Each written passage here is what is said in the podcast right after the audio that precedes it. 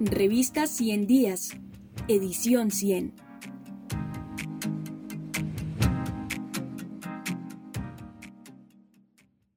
Vecinos para siempre. Por Socorro Ramírez. A Colombia y Venezuela los une su frontera más larga, abigarrada y compleja. Ante todo, comparten poblaciones indígenas. Además, cada país es el principal destino migratorio o de refugio para el otro. Así como miles de colombianos buscaron empleo e ingresos en Venezuela en los años 70 y 80 y en los 90 se refugiaron de la violencia, a partir de 2015 aumentó el éxodo desde Venezuela, con la expulsión de colombianos que retornaron al país con familia binacional.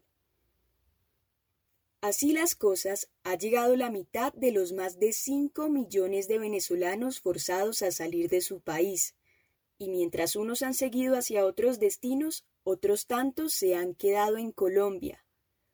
Miles más entran a Colombia a abastecerse, a buscar ingresos, servicios de salud o a recuperar remesas que les envían sus familiares migrantes.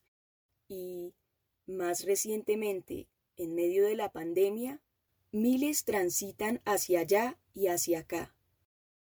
Los dos países comparten también ecosistemas estratégicos y cada lado ha generado formas de protección ambiental, cuya coordinación se ve afectada con las tensiones binacionales.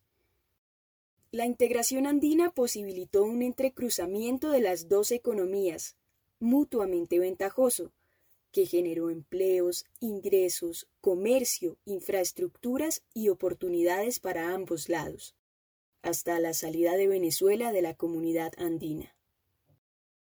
En ese contexto, veremos primero factores que agravan la situación de las zonas fronterizas colombo-venezolanas y luego alternativas que ayudan a su transformación.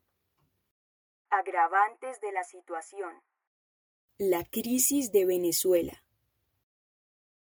La destrucción económica, institucional, de infraestructura y servicios esenciales, la falta de abastecimiento básico, así como el crecimiento alarmante de desempleo, pobreza, violaciones de los derechos humanos, sociales y políticos, han generado una emergencia humanitaria compleja y prolongada, que, como lo muestra el informe de la misión de la ONU, ha forzado un éxodo masivo y repercute en el aumento de problemas a ambos lados de la frontera.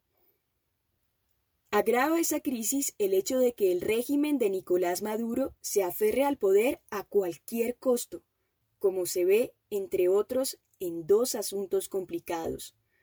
Uno, ante la destrucción de la industria petrolera, las sanciones económicas y la urgencia de conseguir divisas, se ha incentivado la explotación irregular de oro, coltán y de tierras raras en el arco minero energético del Orinoco, generando graves daños sociales, ambientales y de seguridad.